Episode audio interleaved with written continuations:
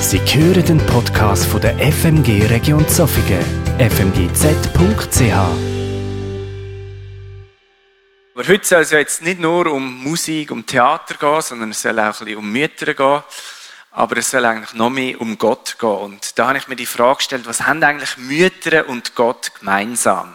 Gibt es da irgendwie eine Gemeinsamkeit? Und ich glaube, es gibt ganz viele Sachen, wo man vom Muttersein auf Gott äh, abbilden. Gott hat ja den Mensch als sein Ebenbild gemacht und im 1. Mose heißt, dass er den Mensch als Mann und Frau geschaffen hat. Und im Mann und im Frau zusammen spiegeln wir etwas von Gott ab. Wir sind gemeinsam sein Ebenbild. Und das heißt, wenn wir als Männer und Frauen etwas vom Charakter von Gott in die Welt abspiegeln, dann spiegeln wir auch in unserem Vater etwas ab, weil Gott der gute Vater ist, aber mehr, oder besser gesagt er, spiegelt auch etwas in eurem Muttersein ab vom Charakter von Gott, weil Gott wird in der Bibel oft auch als Mutter beschrieben. Und eine Sache ist mir bei den Müttern besonders bewusst worden. Wenn man jetzt gerade sieht, so kleine Kinder und Mütter, Mütter sind für ihre kleinen Kinder immer da. Oder meistens, wenn sie sie brauchen. Manchmal sind sie sogar für ihre Kinder da, wenn die Kinder Mütter eigentlich gar nicht brauchen. Ähm, oder wenn das Kind gerade gar nicht kann brauchen, dass die Mutter jetzt da ist. das ist je älter als man wird, der Fall. genau. Aber ich glaube, jedem Kind ist bewusst, dass die Mutter äh, im Sichtbaren wirkt. Also Gott, äh, die Mutter ist da für das Kind. Das Kind sieht seine Mami. Es spürt seine Mami. Es trinkt vielleicht von der Brust von Mami. Es spürt die Wärme. Es kennt den Geruch. Es kennt seine Stimme. Aber, was das Kind am Anfang noch gar nicht merkt, ist, dass Mami nicht nur einfach da ist im Sichtbaren, wenn sie es kann spüren, wenn sie es, wenn sie es, äh, ja, wenn sie es hört, sondern das Mami ist auch da, wenn das Kind das Mami gar nicht sieht. Mütter wirken auch im Verborgenen. Und ich glaube sogar, sie wirken mehr im Verborgenen ähm, als im Sichtbaren. Ohne dass das Kind merkt, macht das Mami im Verborgenen ganz viel, wo zum Wohl vom Kind dient. Ich habe jetzt nur eine beschränkte Zeit für die Predigt. Darum wollte ich jetzt gar nicht anfangen aufzählen, was Mütter alles im Verborgenen machen. Aber Mütter, ihr selber wisst ja, was ihr macht. Väter, im Idealfall wisst ihr es auch. Und sonst könnt ihr ja mal ähm, fragen. genau. Was machst du eigentlich den ganzen Tag? Nein. genau. Oder auch Kind, fragt doch mal euch Mami, Mami, machst du eigentlich noch anderes Zeug als das, was ich sehe? Und ihr werdet staunen, was die Mütter alles machen. Ja, sie machen viel und viel können wir gar nicht mit über. Und ihr seht schon eingeblendet, Gott ist genauso. Er wirkt auf zwei Arten. Er wirkt einerseits im Sichtbaren, so dass man es sehen kann, dass man es spüren kann, aber Gott wirkt auch im Verborgenen. Dass Gott im Sichtbaren wirkt, das meint, er wirkt so, dass wir ihn in unserer psychischen und physischen Realität können, können erkennen, ihm können in dem innen begegnen. Also in dem, was mit unserem Körper zu tun hat, in dem, was wir anlängen können, in dem, was mit unserer Seele zu tun hat, mit unseren Emotionen, mit unseren Gefühlen.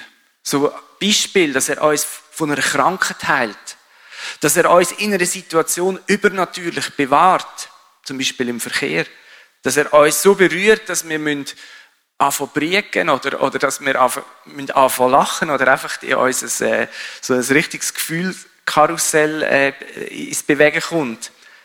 Oder dass wir sein Sagen einfach ganz bewusst in unserem Leben können wahrnehmen können. Wie zum Beispiel da beim Josef, wo er nachher den, den Sagen empfangen hat, eigentlich wie vom Pharao, dass er plötzlich der zweithöchste Mann von ganz Ägypten geworden ist, äh, dass er plötzlich eine Familie hatte, er, wo ja, um sein Leben hat müssen fürchten und denkt, es kommt vielleicht nie gut. Das ist die Art, wie Gott im Sichtbaren wirkt. Das war eine kleine Aufzählung. Und Gott liebt es, auf diese Art und Weise zu wirken. Weil Gott hat uns mit einem Körper und mit einer Seele geschaffen und er liebt uns in dem sicht- und spürbaren Raum zu begegnen. Er hat uns quasi mit einer Lebensrealität versehen und Gott möchte in die Realität hineinkommen und uns im Sichtbaren begegnen. Aber was ist, wenn wir Gott nicht spüren? Wenn wir sein Wirken nicht wahrnehmen, wenn es für uns wie verborgen bleibt, wenn es nicht wahrnehmbar ist? Was ist, wenn die Heilung nicht eintritt? Wenn das Zeichen, das wir von Gott erbeten, nicht kommt?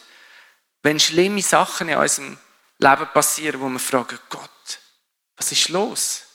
Wie wir es auch vorhin beim Josef gesehen haben. Was ist denn? Ist er denn nicht da? Hat er uns denn vergessen? Lässt er uns denn im Stich? Und ich glaube, die Bibel gibt uns so viel Aufschluss über die wichtigen Fragen oder die wichtige Frage in unserem Leben.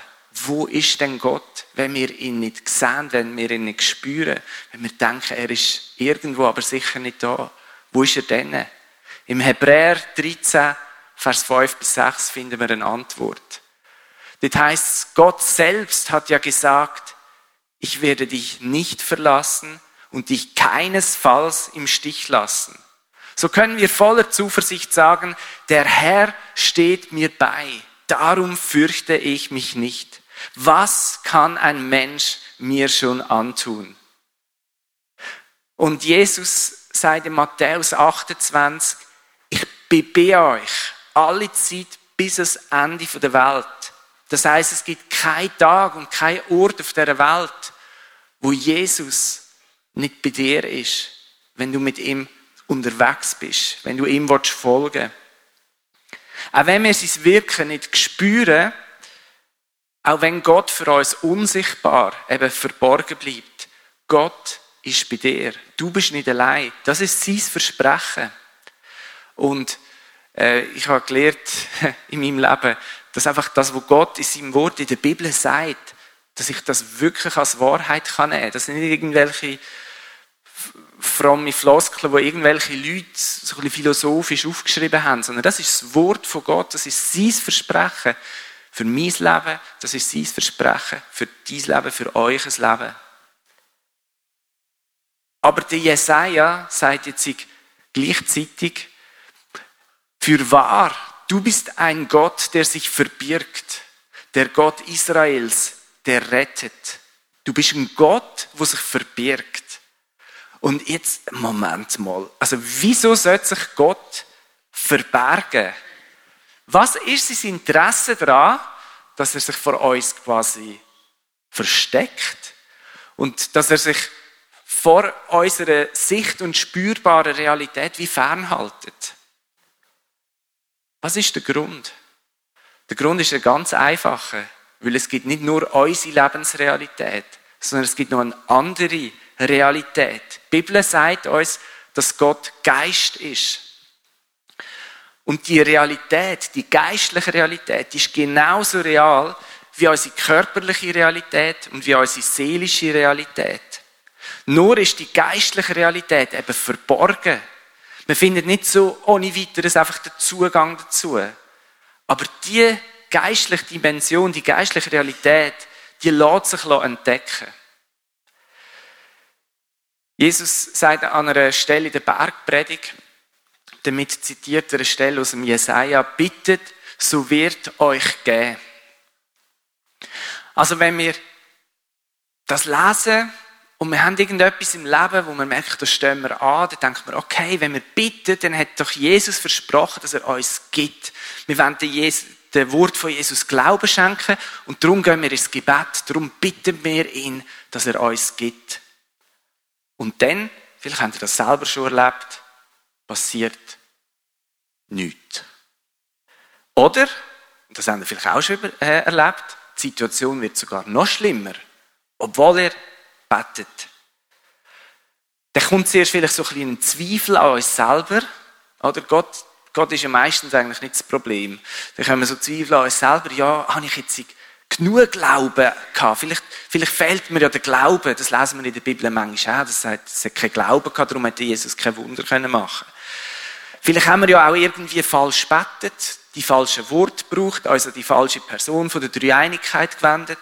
Äh, und, und dann hat er das selber nicht auf die Reihe gebracht, dass ich jetzt Jesus statt Vater gesagt habe. Oder, ähm, ja, vielleicht, oder es könnte natürlich theoretisch man darf es ja eigentlich fast nicht sagen. Aber es könnte sein, dass sich der Jesus geirrt hat. Dass es gar nicht stimmt, was er sagt. Dass wir bitten und es wird uns eben nicht unbedingt geben. Wir vergessen, dass der Satz weitergeht. Es, es, es hat nicht irgendwie einen, einen neuen Abschnitt, der anfängt, sondern der Satz geht weiter. Bittet, so wird euch geben. Sucht, so werdet ihr finden. Klopft an, so wird euch aufstehen. Sucht, so werdet ihr finden. Ich bete, es passiert nichts. Dann gehe ich weiter zum nächsten Satz. Sucht, so werdet ihr finden. Und Gott sagt manchmal ganz konkret, sucht mich. Wenn Gott nicht im Sichtbaren wirkt, wenn er sich verbirgt, dann ist das eigentlich nichts anderes als eine Einladung an uns, dass wir ihn suchen. Dass wir ihn in seiner Realität, eben im Verborgenen, im geistlichen Raum anfangen zu suchen. Jesus sagt, klopft an, so wird euch auftun. Oder mit anderen Worten, da gibt es so wie eine unsichtbare Tür, wo eigentlich unsere körperliche und seelische Wahrnehmung trennt von dem, was im Geist passiert. Und an diese Tür sollen wir klopfen und er wird uns aufmachen und er wird nicht zu uns kommen, in unsere Realität, sondern er wird uns hineinziehen in seine Realität. Er wird uns teilhaben an seiner Realität, daran teilhaben, wie er die Sachen sieht, wie er die Sachen plant, wie er unsere Bitten erfüllt. Das Leben von Josef ist die beste äh, Veranschaulichung dafür. Aber es gibt noch viele andere Menschen in der Bibel, die genau das erlebt haben, dass es da eben die Verborgenheit gibt. Und was passiert denn, wenn wir den Schritt machen zu Gott ins Verborgene hinein? Der David hat das im Psalm 51,8 wie auf den Punkt gebracht. Und dort heißt es, im Verborgenen lehrst du mich Weisheit. Mit anderen Worten, dort im Verborgenen wird Gott uns begegnen und wird in uns etwas aufbauen, wo im Sichtbaren so gar nicht möglich ist. Gott wirkt im Verborgenen und genau dort möchte er uns begegnen. Darum ist, wenn er nicht im Sichtbaren wirkt, das eigentlich nichts anderes als eine Einladung dazu, hey, komm durch die Tür in meine Realität, dort, wo ich dich Weisheit lehre. Gott wirkt im Verborgenen und genau dort wo er uns begegnen. Du kannst die nächste Folie äh, einblenden und die ein bisschen lassen. Wieso will er uns dort äh, im Verborgenen Weisheit lehren und nicht im Sichtbaren? Das würde doch auch gehen. Man könnte doch sagen, ja, Gott kommt eigentlich immer zu uns und kann uns ja dort dann auch die Sachen lehren. Aber ich glaube, wir Menschen sind nicht so gemacht, dass wir die tiefste Weisheit im Sichtbaren können empfangen können. Wir sind wie nicht empfänglich dafür. Wir sehen das im Leben von Jesus. Jesus hat einmal Brot und Fisch vermehrt und hat den Menschen äh, ja, ein übernatürliches Wunder gemacht. Die haben kein Essen dabei gehabt. Er hat das Wenige, was sie hatten, vermehrt und das ganze Nahrungsproblem äh, ist, ist gelöst gewesen. Und auf das aber haben die Menschen die Reaktion gehabt, wir müssen den Jesus zum König machen. Weißt du, wie gäbig ist das? Du hast fünf Brot am Anfang und nachher hast du Reste in zwölf Körben. Das ist ja, das ist ja fantastisch. Ich meine, unsere Läden müssten nur noch ein Zettel so groß sein. und äh, der Einkauf wird sich auch viel einfacher gestalten, oder? Du gehst einfach mit einem sehr bescheidenen Körbchen rein, dann stellst du den Kühlschrank, dann sagst König Jesus, bitte segne jetzt das Essen. Und dann nimmst du mal raus und dann denkst du, jetzt habe noch Hunger und dann gehst du wieder und nimmst wieder raus und dann wieder und wieder raus. Die Frage ist dann, was mit den Resten machst. Aber genau. Sie haben ihn zum König machen. Und dann hat Jesus gesagt, lasst, die wahre Bedeutung von dem Brot ist, dass ich selber das Brot vom Leben bin. Und ihr müsst quasi mich essen. Ihr müsst den Lieb mein Körper essen. Das ist das Brot, das euch Leben gibt. Und mein Fleisch essen und irgend so Zeug. Und die Leute denken, was ist jetzt los? Was ist das für abgespacede Lehre, die er jetzt da bringt? Und sie haben irgendwie gedacht, also, also nein. Und sie sind gegangen. Sie sind weggegangen von ihm. Sie sind nicht fähig gewesen, die tiefe Wahrheit und Weisheit, die er ihnen hat geben zu empfangen. Weil sie sind wie im sichtbaren Raum stehen geblieben und sie haben irgendwie gedacht, sie müssen jetzt Kannibalen werden oder was. Dabei, die, die ein bisschen äh, bewandert im Glauben sind, die wissen, was der Jesus mit dem Brot gemeint hat. Das ist sein Körper gewesen, der nachher halt als Kreuz ist geschlagen wurde. Und wir haben Anteil an ihm, wenn wir auf das vertrauen, was er am Kreuz gemacht hat. Aber sie sind zwar empfänglich für das Sichtbare, aber was der Jesus hat lehren eigentlich mit dem, für das sind sie nicht empfänglich gewesen, weil sie den Schritt über wie nicht gemacht haben. Oder Jesus ist mit drei von seinen engsten Vertrauten auf einen Berg gestiegen und vor den Augen von diesen drei Jüngern hat er sein Aussehen verwandelt. Er hat plötzlich hell von strahlen wie die Sonne, äh, eine unglaubliche Herrlichkeit ausgestrahlt und da sind noch zwei Männer plötzlich dazugekommen, die eigentlich schon längst verstorben sind. Zwei Männer aus dem Alten Testament, der Elia und der Mose. Und das ist nicht irgendein Traum gewesen, sondern das ist wieder physische Realität gewesen. Die drei Jünger haben das mit eigenen Augen gesehen, was da passiert ist. Das heißt, vor ihren Augen hat sich der Jesus verwandelt. Also im Sichtbaren inne hat Jesus seine Herrlichkeit gezeigt, seine Kraft, seine Schönheit. Wow, das ist doch mega. Und das ist doch das, was wir uns alle wünschen, dass Jesus kommt. Am besten heute Morgen und der sieht wahrscheinlich schöner aus, seine Herrlichkeit, als meine. Ähm, dann können wir ihm zulassen, dann sehen wir ihn und dann staunen wir ab ihm. Und die Jünger, die sind auch, die sind geflasht nach dem, total. Und dann sind sie vom Berg abgegangen und dann hat Jesus angefangen, sie wieder die wahre Weisheit zu lehren. Und er hat seine Gefährten darüber aufgeklärt, was jetzt als nächstes wird passieren. Dass er eben auf Jerusalem geht, dort verhaftet wird und dort das Kreuz geschlagen wird. Und das haben seine Jünger gesagt. Sie hätten sagen, Jesus, du bist so, du bist die Weisheit in Person. Du bist der Weg, die Wahrheit und das Leben. Wir vertrauen auf deine Worte. Was du sagst, das ist wahr. Das ist weise, das ist die Wahrheit. Also, du gehst jetzt auf Jerusalem und wirst dich kreuzigen. Halleluja. Aber haben sie gesagt? Sie haben gesagt, Jesus, geht's noch? Das äh, auf keinen Fall. Wir gehen das sicher nicht auf Jerusalem. Was erzählst du da für Blödsinn, für Kabis? Und dann, die die Geschichte kennen, Jesus ist dann ziemlich heftig geworden und hat äh, den Petrus angefahren und gesagt, gang weg, Satan. Äh, weil das, du denkst nur auf das, was da eben in der sichtbaren Realität ist und nicht das, was von Gott kommt. Ziemlich heftig. Die Jünger sind empfänglich für das im Sichtbaren, aber die tiefe Weisheit und Wahrheit, wo Jesus ihnen mitteilen wollte, die eben im Verborgenen ist, das haben sie wie nicht können empfangen. Die Frage ist, und ich glaube, das stellt uns Gott heute auch, willst du anfangen, mich suchen? Willst du anfangen anzuklopfen an dieser unsichtbaren Tür von dieser geistlichen Realität und willst du zu mir in die Verborgenheit kommen?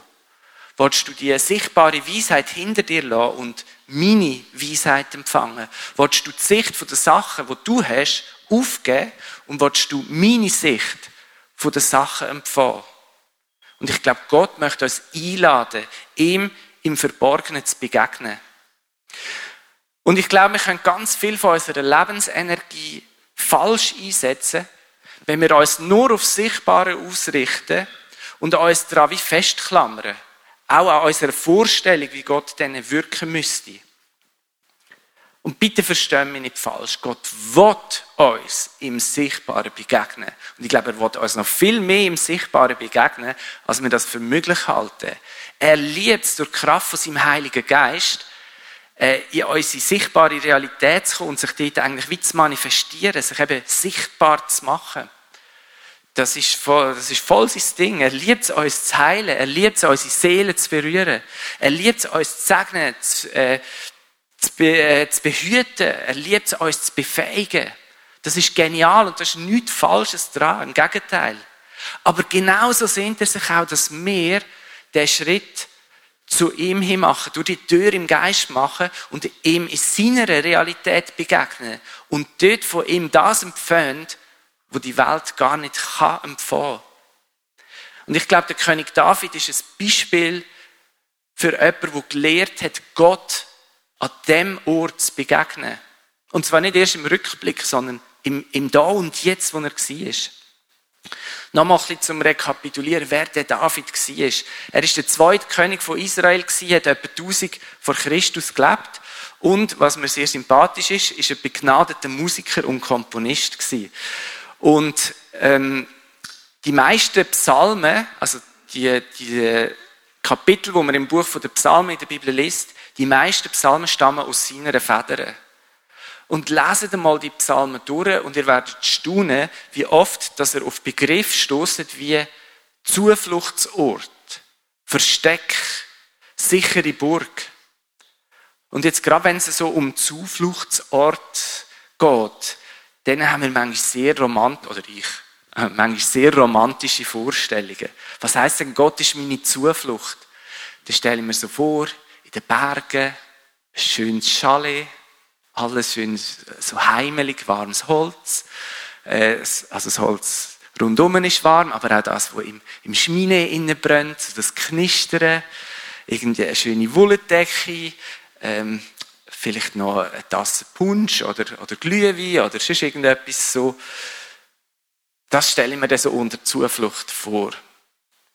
Aber weißt du, was Zufluchtsort für den David bedeutet hat? Zufluchtsort hat für ihn geheissen, ein Versteck, ein Unterschlupf, wo er drinnen vor seinen Finden sicher ist, wo er außerhalb von der Reichweite und dem Zugriff von seinen Finden ist. Das ist für ihn Zufluchtsort gewesen. Da ist nichts Romantisches dran, sage ich euch. Vergiss den mit Chalet und, und Kaminfeuer oder so. Nein. Sondern, das ist das, ist der Ort, wo er sich vor seinen Finden versteckt hat. Und er beschreibt Gott wie, du bist mein Zufluchtsort. Bei dir kann ich mich verstecken vor einem bösen Find. Eines ist so weit gekommen, dass der David verfolgt worden ist vor seinem Find. Und der Find ist sogar in den Zufluchtsort hineingegangen, schiessen. Und der David ist, ist nebendran gewesen, äh, in Schmöckweite. Äh, und der Find hat ihn nicht gesehen. Der David ist verborgen gewesen. Und der Find hat keinen Zugriff auf ihn. Und das meint der David, wenn er sagt, Gott, du bist mein Zufluchtsort. Du bist der Ort, wo ich verborgen bin vor dem Zugriff vom Find. Und wenn ich deinem Ruf Gott in die Verborgenheit folge, wenn ich mich in dir berge und mich bei dir verberge, dann hat der Find keinen Zugriff auf mich. Dann kann draussen, also im Sichtbaren, noch so fest der Sturm toben, die Wellen noch so hoch schlagen, es kann das Feuer brennen, viel von der Verleumdung können, können fliegen, die Ungerechtigkeit kann überhand nehmen, die Sorgen können übermenschlich groß werden. Aber ich bin sicher bei dir. In meinem Herz ist Frieden, weil mein Platz ist beim Friedenfürst höchstpersönlich. Wir sehen oft erst im Nachhinein, wenn wir zurückschauen, wie Gott uns auch in diesen Situationen näher war, wo wir ihn eben nicht gesehen und nicht gespürt haben. Wir haben das im Theater ein bisschen veranschaulich gesehen, wie das könnte sein für den Josef. Erst im Nachhinein plötzlich, Mann, Gott ist ja immer da gewesen. Und ich habe es vielleicht gar nicht gemerkt. Aber die Frage ist, müssen wir Monate oder Jahre darauf warten, damit wir zurückschauen können und dann können sagen, ah Gott, du bist ja immer da gewesen. So, oder so zehn Jahre später so, ah, Gott ist immer da gewesen und ich, diese Ross es nicht gemerkt. Muss das sein? Müssen wir immer zuerst so lange warten, bis wir zurückschauen können? Ich glaube, Gott sehnt sich auch danach, uns eben in seine Pläne einzuweihen und uns den Blick für seine Realität aufzutun, im Da und Jetzt. Oder vielleicht auch einfach uns zu sagen, hey, weißt du was? Das, was da außen ist, ich löse das. Aber schau du auf mich. Such du meine Gegenwart. Komm zu mir. Find bei mir deine Ruhe. Find bei mir deinen Frieden. Und ich kümmere mich um den Rest. Bist still und sorg dich nicht. Ich habe alles im Griff. Bei mir findest du Frieden für deine aufgeschreckte Seele. Wenn du deine Mutter richtig kennenlernen dann schau nicht einfach auf das, was sie im Sichtbaren macht, sondern schau auch auf das, was sie im Verborgenen tut. Und ich glaube, genauso ist es mit Gott. Geniesse es, wenn er sichtbar wirkt, wenn er dir spürbar nahe ist. Aber genauso schau auf das, was er im Verborgenen tut und wo er sich vor dir verbirgt, nimm das als Einladung an, ihn zu suchen und in der Verborgenheit bei ihm Weisheit, Frieden und Ruhe für deine Seele zu finden.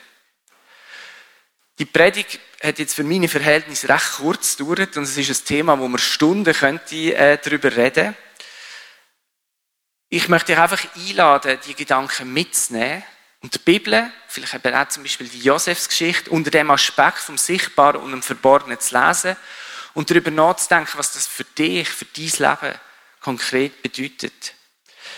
Was was es heisst, das Sichtbare, das Verborgene, dass Gott dir eben nicht nur in dem Sichtbaren, sondern im Verborgenen will begegnen. Vielleicht ist dir alles ein bisschen schnell gegangen, die gute Nachricht ist, unsere Podcasts kann man auf unserer Webseite nachlesen. Und zu der Reflexion einfach für das Ganze habe ich auch ein paar Bibelstellen zusammengestellt. Und ihr findet so Blätter, äh, also die hinterste Reihe, ähm, und die könnt ihr jetzt einfach durch eure Reihe geben, dass jeder so ein Blatt kann mitnehmen kann. Dort habe ich ähm, ein paar, also da wird sie jetzt gerade reingeben, genau durch die Reihe, ähm, einfach den Stapel immer weitergeben und eins nehmen, genau.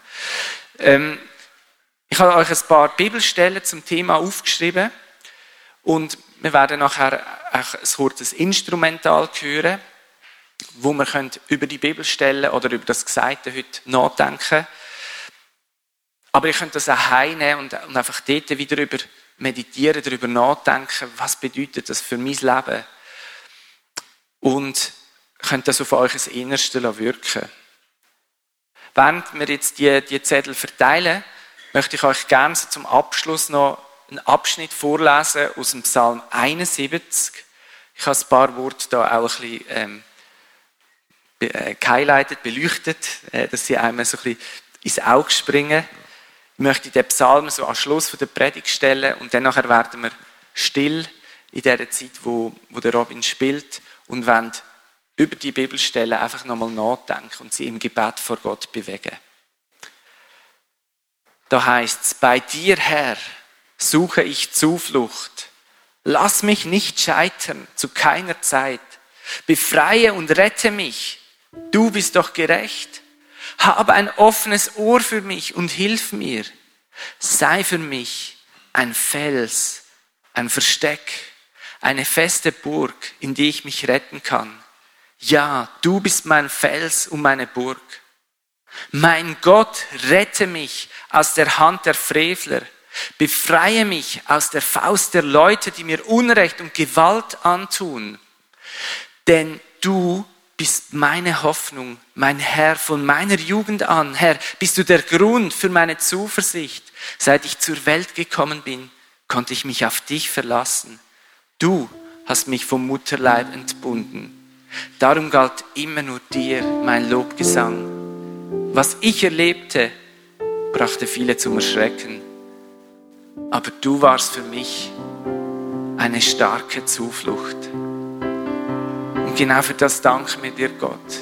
Du hast uns gesehen von Anfang an im Mutterlieb, wo unsere Mutter noch nicht einmal gewusst hat, dass sie uns in sich trägt. Hast du uns schon gesehen, du hast uns geformt, du hast uns das Leben geschenkt und du hast uns nie verloren bis an den heutigen Tag, weil du versprochen hast, ich bin immer bei dir und dich nie im Stich.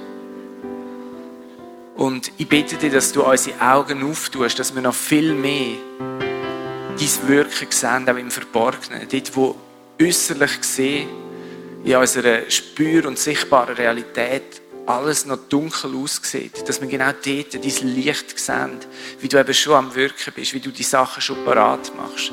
Ich bitte dich, dass wir die Begegnungen können haben im Verborgenen und dass unsere aufgeschreckte Seele bei dir kann zur Ruhe kommen Danke, dass du uns lehren willst, uns ja, auf die Reise mitzunehmen, dass wir dir im Verborgenen können begegnen und dein Wirken in einer ganz neuen, tiefen Art und Weise kennenlernen können, wo kein Find und kein Umstand von der Welt mit Zugriff hat auf unser Herz, sondern wo unser Herz ganz dir gehört. Amen.